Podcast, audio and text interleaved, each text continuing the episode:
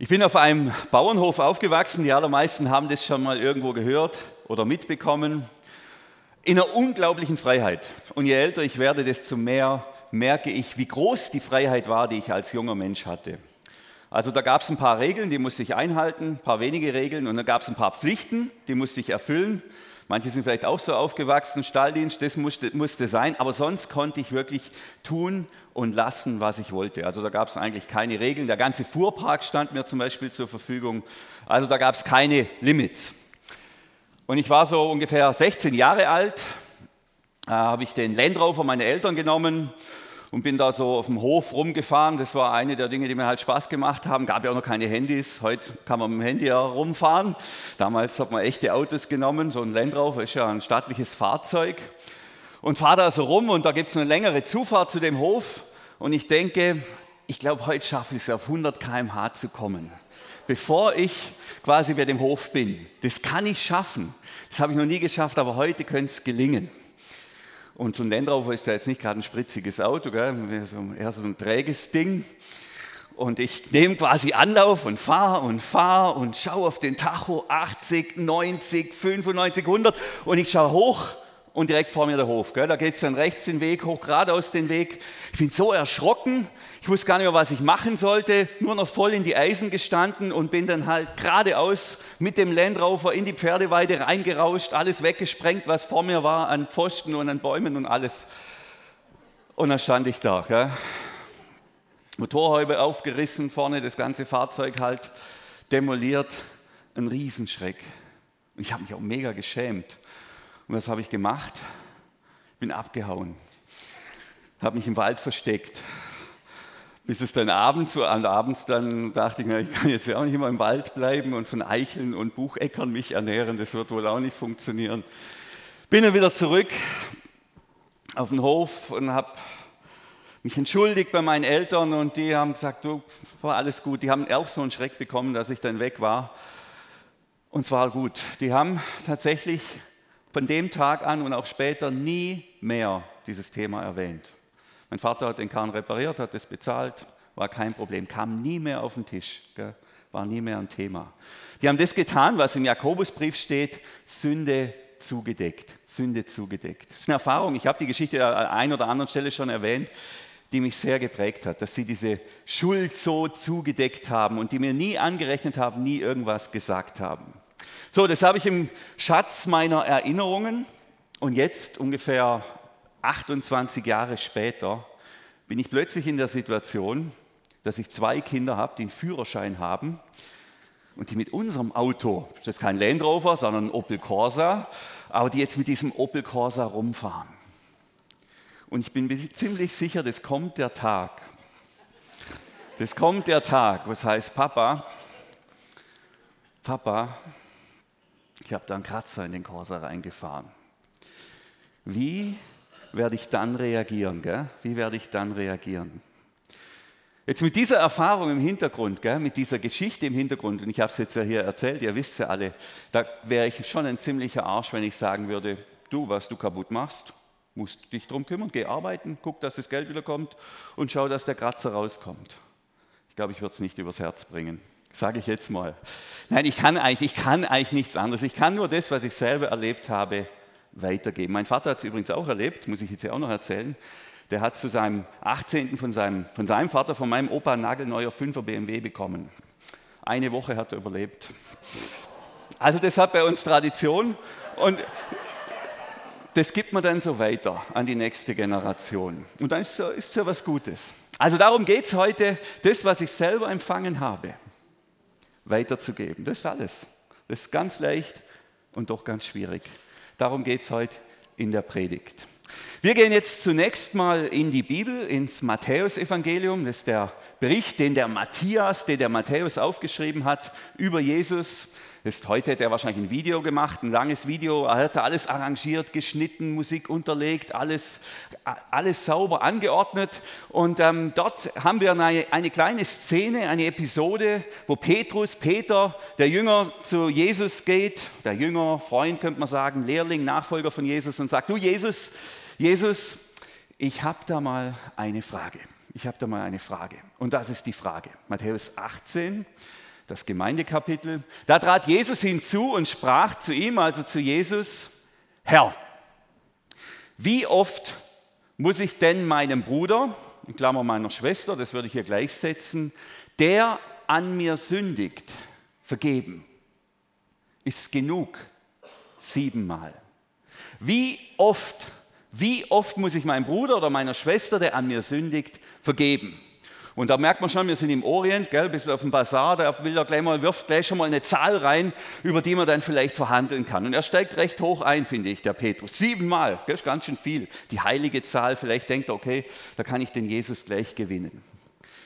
Wenn wir uns jetzt die Frage anschauen, was sagt diese Frage über den Menschen aus, der sie stellt? Nun, das sagt doch aus, dass da ein Mensch ist, der in einer engen Beziehung mit anderen Menschen unterwegs ist und der an den Punkt gekommen ist, wo er sich fragt, wie lange muss ich die eigentlich noch ertragen?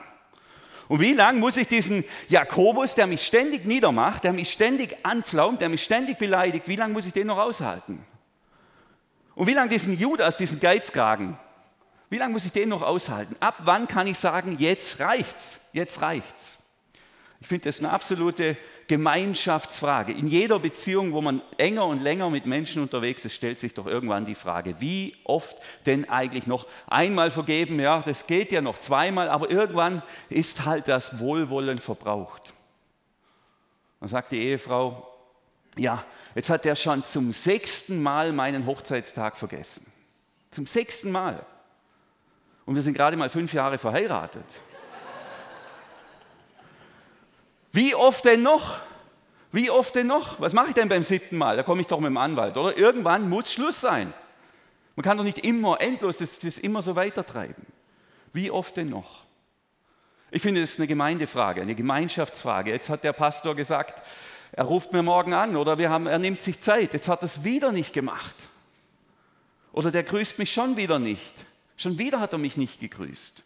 Ja, wie oft, wann muss ich sagen, jetzt reicht's? Wann habe ich sozusagen das Recht, mal so richtig nicht zu vergeben? So richtig mal zurückzuschlagen? Das ist die Frage von Petrus hier. Ich finde, das ist auch eine Frage übrigens äh, vom Freizeitheim und Kirche. Manche kennen ja unsere Konstellation hier. Wir sind hier zwei Organisationen, Vereine, die gemeinsam fürs Reich Gottes arbeiten und doch gibt es viel Friktion, gell? viel Reibung. Ja, wie oft denn noch?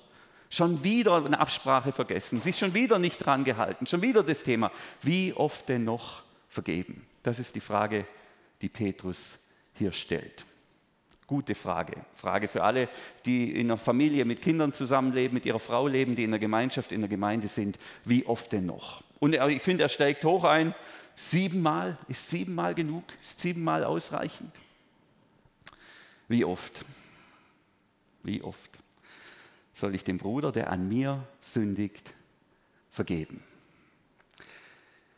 Wir müssen, oh, der Gerd, der ist ja schon richtig visionär heute, der ist immer einen Ticken schneller wie ich, sehr schön, sehr gut. Wir müssen allerdings, bevor wir jetzt in die Antwort gehen, die Frage noch mal ein bisschen genauer anschauen. Das ist mir wichtig. Die Frage von Petrus ist nämlich, wie oft muss ich meinem Bruder oder meiner Schwester, die oder derjenige an mir sündigt, vergeben? Gell? Also da, muss, da, da liegt was vor, eine Sünde, da wird jemand schuldig an mir. Hier steht nicht, interessanterweise, wie oft muss ich meinem Bruder oder meiner Schwester, der mir wehtut, vergeben. Und meine These ist, eine These kann man natürlich auch darüber diskutieren, ist, dass nicht jeder, der mir wehtut oder der mir einen Schmerz zufügt oder der mich kränkt oder der mich verletzt, automatisch an mir schuldig wird. Und es ist unter Umständen sehr arrogant, wenn ich in einen Vergebungsprozess gehe, wo mir gar niemand, wo mir zwar jemand wehgetan hat, aber gar nicht an mir schuldig geworden ist. Deshalb glaube ich, bleibt uns gar nichts anderes übrig, als wenn uns jemand kränkt oder wenn uns jemand einen Schmerz zufügt, es bleibt uns nichts anderes übrig, als in diesen Schmerz hineinzugehen und zu spüren, was tut mir da so weh? Was ist hier der Punkt? Bevor ich in die Vergebung gehe, muss ich mir erstmal den Schmerz anschauen, den aushalten, den ertragen. Und das ist nicht ganz einfach, aber ich sehe keinen anderen Weg. Also ich mache mal ein einfaches Beispiel. Jemand kommt zu mir und sagt, Mensch Daniel, jetzt habe ich dich schon ein halbes Jahr nicht mehr gesehen, du hast schon ganz schön zugenommen. Nicht schlecht. Natürlich tut mir das weh, erstmal. Gell? Ich sage dann irgendwas Flapsiges wie bodenständig und vom Himmel inspiriert. Ich will nicht abgehoben sein. Ich arbeite in unserem Slogan. Gell? Das ist wertvolle Gemeindearbeit oder so irgendwas. Fällt mir dann schon ein. Aber irgendwie tut es mir dann doch weh. Auf der anderen Seite, es stimmt ja auch. Es stimmt ja. Es ist ja sogar empirisch messbar. Ich habe zugenommen in den letzten Monaten. Ja, muss ich jetzt da einen Vergebungsprozess gehen? Oder bin ich da vielleicht selber mit mir nicht versöhnt? Ist der Schmerz vielleicht ein Indikator, dass da was ganz anderes nicht stimmt? Und das meine ich, ich muss da reingehen. Ich muss da reingehen und spüren, was ist jetzt hier eigentlich der Punkt? Ich erinnere mich noch an die Absolvierungsfeier von meinem Master, ich habe also von, von meinem Masterstudium, ich habe so ein Masterstudium gemacht in der praktischen Theologie. Ähm, und tatsächlich habe ich für meine Masterarbeit noch eine Auszeichnung bekommen. Nicht die allerhöchste, aber schon eine. Und jetzt war die Absolvierungsfeier und ein Student kam dann nach dem anderen und jedem wurde diese, diese Urkunde überreicht und so weiter. Und bei jedem, der eine Auszeichnung hat, wurde das erwähnt. Wisst ihr bei wem nicht? Bei mir. Deshalb sage ich es jetzt, dass es jeder weiß. Wurde einfach nicht erwähnt. Ja, muss ich jetzt da, und das tut natürlich weh, das kränkt mich, gell? Ich hätte es schon gern, dass es alle wissen. Ja, muss ich jetzt da in einen Vergebungsprozess gehen? Muss ich da jetzt in einen Vergebungsprozess gehen? Oder ist da einfach mein Ego gekränkt und ich muss sagen, eigentlich gut, dass es so gekommen ist, das nehme ich jetzt mal gerne an, diese Demütigung. Wenn ich jedem sage, ich mache es ja gar nicht, um einen Titel zu haben, sondern nur, damit ich mich theologisch weiterbilde, dann wird es jetzt gerade mal geprüft, ob das wirklich stimmt. Ich glaube nicht, dass ich da in einen Vergebungsprozess gehen muss. Also ihr versteht, was ich sagen will. Nicht jeder, der mir weh tut, oder der mir einen Schmerz zufügt, wird automatisch an mir schuldig. Wir müssen das genauer anschauen. Und es kann natürlich ganz dramatische Züge annehmen. Da haben wir ein Beispiel aus der Bibel, den König Herodes, der Zeitgenosse von Jesus. König Herodes der Juden. Dieser König Herodes ähm, der Juden, der war verheiratet mit einer Nabatäer-Prinzessin. Die Nabatäer, die Stadt Petra in Jordanien, die einen oder anderen kennen sie, das war die Hauptstadt. Der war mit dieser Prinzessin verheiratet. Jetzt hat sein Bruder allerdings hat eine andere Frau gehabt, die hieß Herodias. Die war, und irgendwie hat dem Herodes die Herodias gefallen, die Herodias hat den Herodes gefallen. Irgendwie sind die, haben die bei irgendwelchen Familienfesten oder sonst was zusammengefunden. Und was macht der Herodes? Nun, er trennt sich von seiner Prinzessin, schickt die zurück nach Petra, zurück in die Wüste. Die wird dann übrigens irgendwann später mit einer ganz großen Armee zurückkommen, aber das weiß der noch nicht. Und ähm, kommt mit der, der, Frau von seinem Bruder zusammen. Die, die trennt sich wiederum von seinem Bruder und die beiden sind ein neues Paar. Herodes und Herodias. Und es war natürlich ein großes öffentliches Ärgernis für den König der Juden, dass der jetzt da mit einer neuen Frau zusammenkommt, dass der jetzt einfach seine alte Frau in die Wüste schickt. Aber die haben das durchgezogen und das Volk war unruhig, das, war, das hat gemurrt darüber, dass, dass jetzt der König, der ja eigentlich sehr, sich auch an die Gebote halten sollte, wie alle anderen, mein Ehebruch damals, da war Steinigung äh, eigentlich angesagt, aber der König, für den gilt es natürlich nicht, der nimmt sich da was raus. Und da gibt es einen Mann, Johannes der Täufer, einer, der hat den Mut zu sagen, Herodes, das, was du da tust, das ist nicht in Ordnung. Bring das in Ordnung, soweit man das irgendwie in Ordnung bringen kann. Natürlich, da sind viele Komplikationen, aber es, es, ist nie unmöglich umzukehren. Bring das in Ordnung. Und wenn du nur sagst, es tut mir leid, das war ein Fehler, bring das in Ordnung. Und natürlich tut es dem Herodes saumäßig weh. Das ist ein Riesenschmerz. Das ist eine Demütigung, dass der da von diesem Kamelhaarmann aus der Wüste da öffentlich da irgendwie ähm, bloßgestellt wird. Und was tut er? Er lässt den Johannes einsperren. Und später ist eine große Party und die Tochter der Herodias, die kann anscheinend richtig oder konnte richtig gut tanzen und die hat einen Wunsch frei, geht zu ihrer Mama, was soll ich mir wünschen? Ich habe einen Wunsch frei und die wünscht sich kein neues Fahrrad, kein Moped, kein Ausflug in den Europapark. Die Mama sagt, du, den Kopf von Johannes dem Täufer, den wünschst du dir. Und so wünscht sie sich den Kopf von Johannes dem Täufer, wird geköpft und auf der Party wird dieser Kopf präsentiert. Die töten denjenigen, der den Mut hat, ihnen die Wahrheit zu sagen. Sie töten ausgerechnet denjenigen, der den Mut hat, der ihnen sozusagen die Chance gibt, nochmal über ihr Leben nachzudenken und ein paar Dinge in Ordnung zu bringen. Und deshalb ist mir das Thema so wichtig. Mir geht es darum, dass wir in unseren Schmerz reingehen und mal überlegen, was tut mir da weh und muss ich vielleicht umkehren? Ist da irgendwas nicht in Ordnung? Und nicht gleich in den Vergebungsprozess zu gehen, wo es vielleicht gar nicht dran ist, einen Vergebungsprozess zu machen. Wann ist Vergebung dran? Wenn der Bruder oder die Schwester an mir schuldig wird. Das ist die Frage von Petrus. Herr, wie oft soll ich meinem Bruder oder meiner Schwester, die an mir schuldig wird, wie oft? Wie oft soll ich vergeben? So, und jetzt kommt die Antwort. Ganz schlichte Antwort. Jesus sagt, auf die Frage, ist siebenmal genug? Sagt Jesus, nein. Siebenmal ist nicht genug, sondern 70 mal siebenmal. 490 Mal. Mathe mit Jesus war der Titel dieser Predigt. Das kann man ja ganz leicht rechnen. 7 mal 7 mal 10. Meint Jesus hier 490 Mal. Gut, da wahrscheinlich niemand 490 Jahre lang verheiratet ist, wird sich dieses Thema Hochzeitstag vergessen und so kommt man da nicht in Probleme rein. Ich glaube aber tatsächlich nicht, dass Jesus meint, 490 Mal sollen wir vergeben und beim 491. ist Schluss, sondern sieben ist ja die, die Vollzahl, die Schöpfungszahl, die Schöpfungszahl mal die Schöpfungszahl mal zehn. Ich glaube, dass Jesus sagt immer, das ist ein Dauerauftrag, ja? ein Dauerauftrag, immer wieder zu vergeben, immer wieder zu vergeben. Tag für Tag, für Tag, für Tag, für Tag. Herr, wie oft, wie oft, wie oft denn noch? Immer, immer. Tag für Tag für Tag, immer wieder neu vergeben. Warum? Warum? Warum sollen wir so oft vergeben? Und Petrus ähm, fragt ja auch noch, muss, wie oft muss ich vergeben? Hätte er fragen können, wie oft darf ich, soll? Nein, wie oft muss ich? Warum müssen wir so oft vergeben?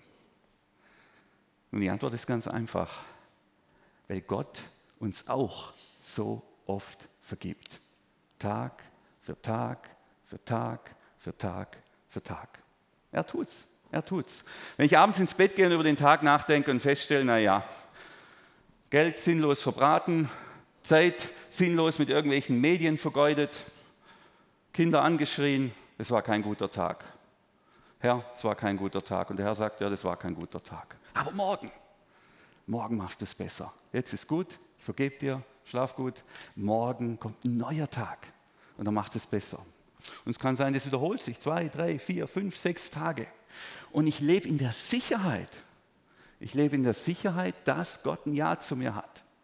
Das ist das großartige Privileg dieser immerwährenden Vergebung. Wir leben in einer Zeit, in der man mit Sünde und so nicht so viel anfangen kann. Da hat man immer das Gefühl, der Gott, der besteht nur darauf, dass man alle Regeln hält und alles richtig macht. Und die Vergebung ist nur, dass wieder alles irgendwie in Ordnung ist, dass alles korrekt ist. Aber ich glaube, der eigentliche Punkt ist der, dass diese immerwährende Vergebung dafür steht, dass Gott uns treu ist, dass er uns nie verlässt. Und es gibt Menschen, die erleben nicht in einer einzigen Beziehung Verlässlichkeit und Treue. Die erleben, dass irgendwann immer irgendjemand sagt, jetzt reicht's, mit dir will ich nichts mehr zu tun haben, mit dir will ich nicht mehr verheiratet sein, mit dir will ich nicht mehr zusammen sein, mit dir will ich nicht mehr befreundet sein, mit dir, du sollst ja nicht mehr arbeiten und so weiter.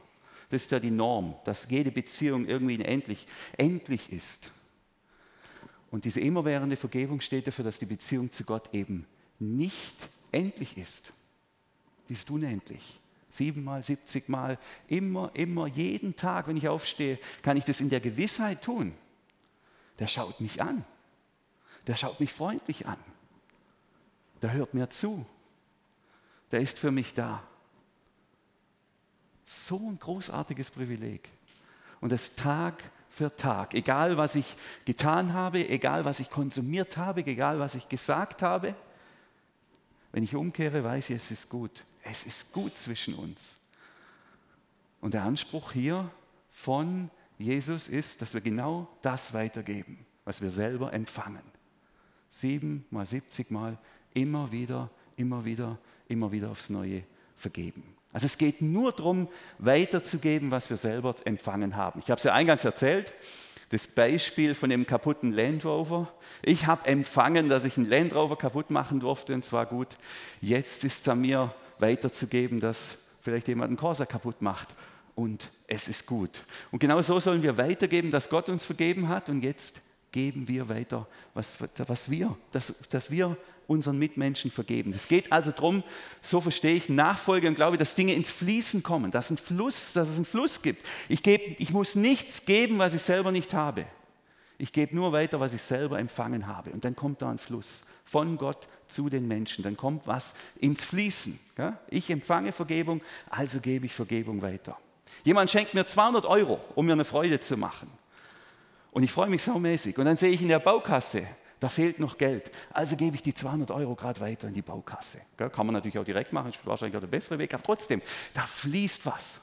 Und wenn wir uns weigern, die Dinge fließen zu lassen, dann kommt es zum Stau. Dann kommt es zum Stau und der staut sich, staut sich zurück bis in den Himmel, bis dann Gott irgendwann sagt, naja, wenn da nichts durchfließt, dann gebe ich auch nichts weiter. Und wir sind da übrigens auch mega empfindlich. Gell? Jetzt war ja unsere Bundesregierung mit dem Flieger unterwegs, die haben keine Masken getragen. Wir alle müssen Masken tragen und die tun es nicht. Das geht ja gar nicht, das geht ja gar nicht. Wir können, und das leuchtet ja auch ein, wir können nicht für uns in Anspruch nehmen, naja, ich nehme die Vergebung Gottes für mich in Anspruch. Egal, was ich getan habe, ich nehme das für mich in Anspruch. Jeden Tag schaut er mich freundlich an und vergibt mir. Aber ich bin nicht bereit, das weiterzugeben. Und deshalb sagt Jesus, übrigens, er lehrt uns im Vater unser zu beten, vergib uns unsere Schuld, wie auch wir vergeben unseren Schuldigern. Also das fließt, das fließt. Und er formuliert es noch stärker in Matthäus 6, auch in der Bergpredigt. Denn wenn ihr den Menschen ihre Verfehlungen vergebt, so wird euch euer himmlischer Vater auch vergeben. Da haben wir den Fluss, da fließt es von Gott durch uns zu den Menschen. Gell? Und dann verbreitet sich was. Wenn ihr aber den Menschen nicht vergebt, wenn ihr diesen Fluss blockiert, gell? dann staut sich das zurück. So wird auch euch euer Vater im Himmel eure Vergebungen nicht vergeben. Gell? Das staut sich dann zurück, bis wir irgendwann selber auch keine Vergebung mehr empfangen. Also es ist schon ein hartes Wort. Also es ist keine, ich will mal sagen, es ist nicht nur eine Einladung, von Jesus, dass wir selber auch vergeben. Sondern wer für sich die Vergebung in Anspruch nimmt, der geht auch die Verpflichtung ein, diese Vergebung weiterzugeben. Und wenn ich so rein menschlich darüber nachdenke, ist es auch keine Überforderung oder keine Zumutung. Ich gebe ja nur weiter, was ich selber empfangen habe. Und trotzdem für Jesus ist es keine Einladung, sondern er sagt, es gehört dazu. Warum? Warum? Weil ich glaube, das ist die Vorbereitung auf die zukünftige Welt. Das ist die Vorbereitung auf die zukünftige Welt. Und wenn wir noch Bitterkeit in uns tragen, wenn wir noch Hass und Zorn in uns tragen, wenn wir nicht bereit sind loszulassen und zu vergeben, das, was an uns passiert ist, dann haben wir wie keinen Platz in der zukünftigen Welt. Wie sagt Jesus, selig sind die Barmherzigen, denn ihnen wird Barmherzigkeit widerfahren. Da haben wir genau dasselbe. Barmherzigkeit fließt durch. Selig sind die, die ein reines Herz haben und nicht ein Herz voller Zorn und Hass.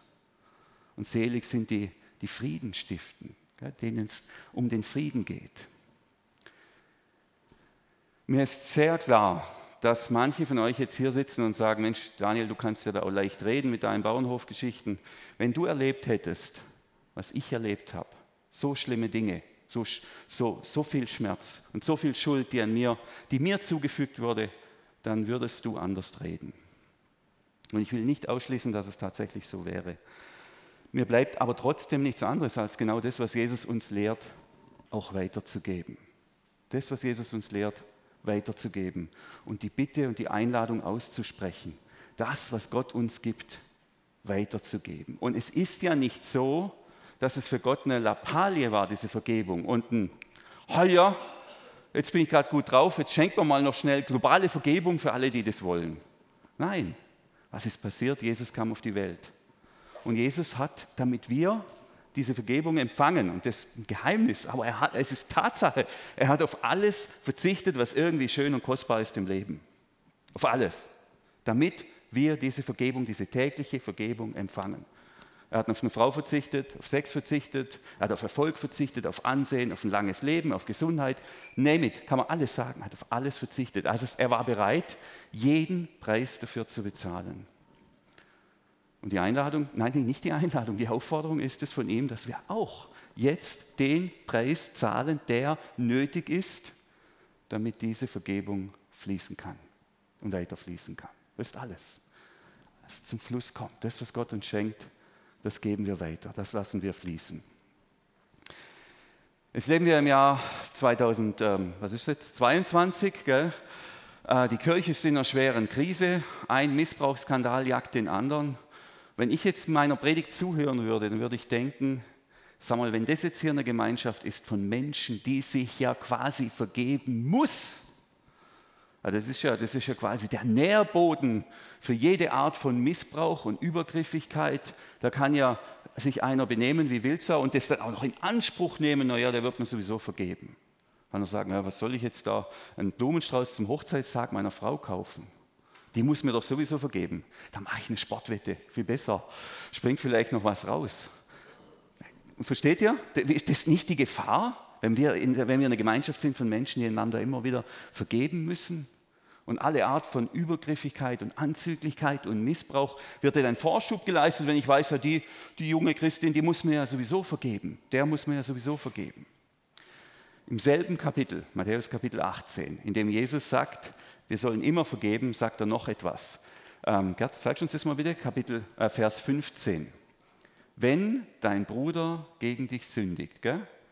Wie oft muss ich dem Bruder vergeben, der an mir sündigt? Jetzt haben wir die Situation, genau dieselbe Situation, der Bruder sündigt gegen mich. In manchen Übersetzungen heißt auch, der Bruder sündigt, aber, oder die Schwester sündigt gegen mich. Also der wird an mir schuldig. Was soll ich dann tun? Jesus gibt uns hier eine Anweisung. Dann geh und weise ihn unter vier Augen zurecht. Hört er auf dich, so hast du deinen Bruder zurückgewonnen. Also wir lassen, wir vergeben. Wir haben das Mandat zu vergeben. Wir haben den Auftrag zu vergeben. Wir haben die Pflicht zu vergeben, kann ich fast sagen, als Menschen, die selber Vergebung empfangen haben. Es gibt Menschen, die sagen, ich, will mich, ich lasse mir von Gott nichts vergeben. Die müssen dann auch ihren Mitmenschen nicht vergeben. Aber wenn wir sagen, ich nehme diese Vergebung in Anspruch und wir wären blöd, wenn wir es nicht tun, haben wir auch die Pflicht zu vergeben. Wir haben aber gleichzeitig hier noch ein anderes Mandat. Wenn jemand an mir schuldig wird, dann nehme ich das nicht schweigend hin und schluckt es einfach runter. Einmal, zweimal, dreimal, viermal, fünfmal und denke, ja, ich bin jetzt so christlich, ich muss das jetzt über mich ergehen lassen. Nein, Jesus sagt, wenn dein Bruder gegen dich sündigt, was dann? Dann geh hin und weise ihn zurecht. Sprich's aus, name it, gib dem Ganzen einen Namen und sag du, das war nicht in Ordnung, das tut mir weh, du hast mich verletzt an der Stelle, du bist an mir schuldig geworden. Und im Idealfall sagt der Bruder oder die Schwester, es tut mir leid, und man versöhnt sich und es ist gut. Natürlich gibt es ja auch die Situation, wo der sagt, ja, nö, sehe ich gar nicht ein, das war schon richtig. Und dann hat Jesus die nächste Anweisung und sagt, okay, wenn es alleine nicht geht, dann holt ihr Verstärkung. Nicht Verstärkung in dem Sinn, dass ihr den jetzt fertig macht, aber dass ihr da jetzt zu zweit oder zu dritt sagt, du, das war nicht in Ordnung. Und wenn jemand dann immer noch nicht hören will, dann muss er aus dieser Gemeinschaft raus. Das entbindet nicht von der Pflicht zu vergeben. Aber wenn jemand dauerhaft sündigt, wenn das jemand ausnutzt, wenn jemand dauerhaft Grenzen überschreitet und nicht umkehren will, nicht hören will, dann muss er die Gemeinschaft verlassen. Das ist die Anweisung, die Jesus uns hier noch gibt und ich verstehe die als eine Art Schutzmechanismus, dass man diese dauerhafte Vergebung nicht ausnutzt. Ich weiß, ein bisschen anspruchsvoll, auch spannungsvoll und man kann das leicht ausnutzen, gerade hier Matthäus 18, um sich zu rächen gell, oder um irgendwelche Machtspielchen zu spielen. Darum geht es hier nicht. Darum geht es hier nicht. Aber es geht darum zu sagen, wir wollen nicht eine Gemeinschaft sein von Menschen, wo andere ausgenutzt oder Schwächere irgendwie übergriffig behandelt werden. Ich habe mal erlebt, danke Gott, ähm, ich habe mal erlebt, das eine, ein Beispiel, und sowas gibt es ja. Ähm, es gab hier einen Bruder, tatsächlich einen Bruder, also einen Glaubensbruder, jemand aus der Gemeinde, der hatte irgendwie die Angewohnheit entwickelt, ähm, bei jedem Treffen, wo wir zusammen waren, mich erstmal so ein bisschen zu demütigen. Ich weiß nicht so genau warum, vielleicht hat er es nicht gemerkt oder was auch immer, musste immer einen blöden Spruch machen, wirklich einen, einen demütigenden Spruch vor allen anderen. Und das hat nicht aufgehört. Ein, zweimal halte ich das ja auch aus oder dreimal auch und denke, ja, schon okay, ähm, vergebe ich. Und es ist auch vergeben, es ist auch jetzt alles vergeben. Aber ich habe gemerkt, so, so will ich nicht mehr weitermachen. So möchte ich nicht mit diesem Menschen zusammen sein. Ja, ich vergebe ihm und ich werde es ihm auch fünf oder sechs Mal vergeben, aber trotzdem muss ich das so nicht mit mir machen lassen. Genau das, was hier steht, Matthäus 18. Und dann dachte ich, naja, das passiert ja wieder sicher, also kann ich mich ja darauf vorbereiten. Ich weiß ja ganz genau, das kommt wieder. Ich kann sogar fast jetzt schon vorhersagen, wann das, in welcher Situation das wieder passieren wird. Und so konnte ich mich darauf vorbereiten, auf diese Situation. Und prompt kam es und dann konnte ich sagen, ich habe jetzt den ersten Schritt übersprungen. Es war nicht ganz die feine Art von Matthäus, das Vier-Augen-Gespräch habe ich übersprungen, sondern habe mich dann gleich vor der ganzen Gruppe gewehrt, auf eine feine, aber sehr klare Art. Und seither ist gut. Seither ist gut. Also man muss sich hier nicht ausnutzen lassen, gell? versteht es nicht falsch, aber es entbindet uns trotzdem nicht von der Verantwortung und von der Pflicht zu vergeben. Am Ende geht es darum, dass es fließt dass es fließt. Gott vergibt uns Tag für Tag. Band, ihr könnt euch schon mal breit machen und warm spielen. Am Ende geht es darum, dass es fließt. Die, die Vergebung, die wir von Gott empfangen, Tag für Tag, Tag für Tag aufs Neue, dass wir die mit unseren Mitmenschen teilen. Und meine Einladung ist es genau das zu tun. Vor uns liegt jetzt eine Lobpreiszeit, eine Zeit, in der wir uns wieder Gott hinhalten, auf Gott ausrichten. Und vielleicht zeigt dir der Heilige Geist auch noch, wo jemand an dir schuldig geworden ist. Vielleicht gibt aber der Heilige Geist dir jetzt die Kraft, in den Schmerz hineinzugehen und zu spüren, vor Gott und mit Gott, okay, was tut mir da eigentlich weh? Was ist da eigentlich der Punkt an der Stelle? Vielleicht merkst du aber auch, Mensch, ich, ja, ich habe da einen Kuddelmuddel oder mir fehlt einfach schlicht den Mut und die Kraft, jetzt einen Weg der Vergebung zu gehen. Ja, ich nehme das gerne für mich in Anspruch und ich will es teilen, aber ich weiß nicht, ob ich es an der Stelle schaffe. Vorne steht ähm, Brunhilde und Thomas, mein Kollege, die beten gerne für euch, sprechen euch einen kurzen Segen zu, wünschen euch und helfen euch hier auf diesem Schritt.